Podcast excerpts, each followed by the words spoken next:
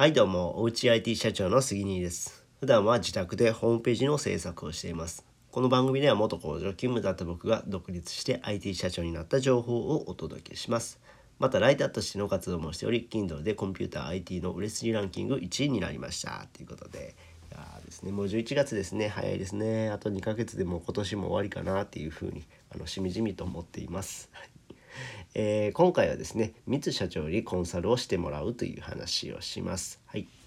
えー三津社長といういう方はですねあの、まあ、ヒマラヤとスタイフで活躍されている方なんですけどもヒマラヤではもうランキング上位にいつも入っていて、まあ、稼ぐために引きこもろうっていうのをテーマにですねレンタルスペースの運営をされてるんですね。うん、でそのレンタルスペースの運営のお話とかあとネットで稼ぐ話話とかをまああの音声コンテンツではされています。はい、でその三津社長にですねちょっとコンサルをしていただこうというふうに、えー思って先日ちょっと連絡をツイッターの方で連絡をさせていただきました。うん、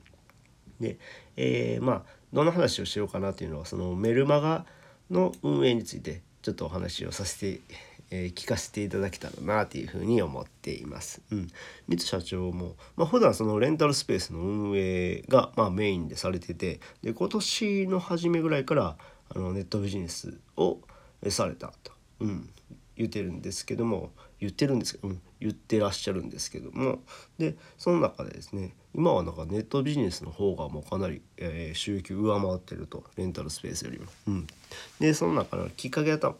っかけがそのメルマガあだったらしいんですよね。で僕もねちょっと以前からメルマガっていうのは知ってはいたんですけどもこうまあ自分の中でいまいち踏み込めない部分があったんですけどもちょっと最近ねあの Kindle でまあ電子書籍を出版してで、えーまあちょっと周りの評価っていうかうん見方がちょっと僕に対しても変わってきたんかなっていうふうに思ってるんですよね。うん、そのやっぱ Kindle ランキング1位っていう肩書きをこうまあ持っていることによってうんそろそろちょっとあの影響力も出始めたのかなっていうふうに自分にでは思っているので、まあ、その影響力をちょっと武器にしてあのメルマガをちょっと配信していけたらなっていうふうに今は思っています。うん、でまあ三津社長からなんかいろいろとお話聞けたらなというふうに思ってるんで、えー質問をちょっとまとめていこうかなっていうふうに感じています。はい、